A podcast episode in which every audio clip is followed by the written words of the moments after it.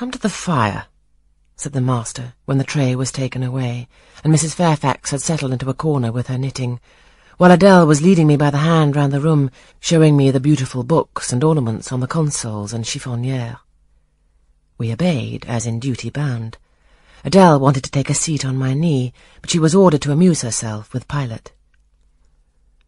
You've been resident in my house three months? Yes, sir. And you come from... from Lowood School? Ah, a charitable concern. How long were you there? Eight years. Eight years? You must be tenacious of life.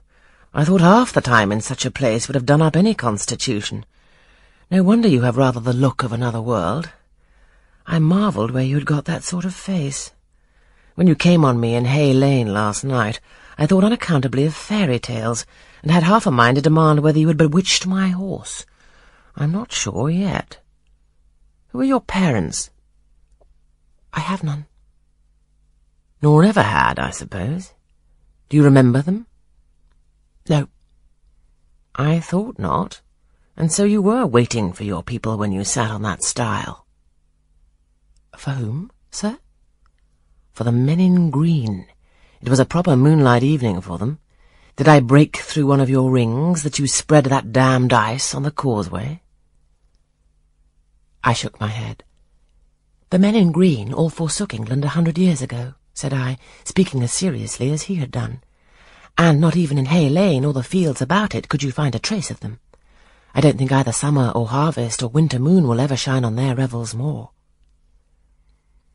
Mrs. Fairfax had dropped her knitting, and with raised eyebrows seemed wondering what sort of talk this was. Well, resumed Mr. Rochester, if you disown parents, you must have some sort of kinsfolk? Uncles and aunts? No, none that I ever saw.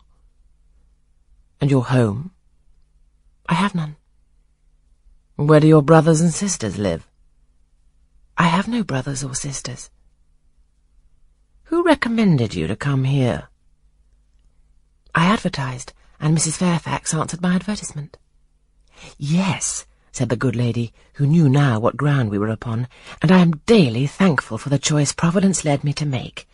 Miss Eyre has been an invaluable companion to me, and a kind and careful teacher to Adele.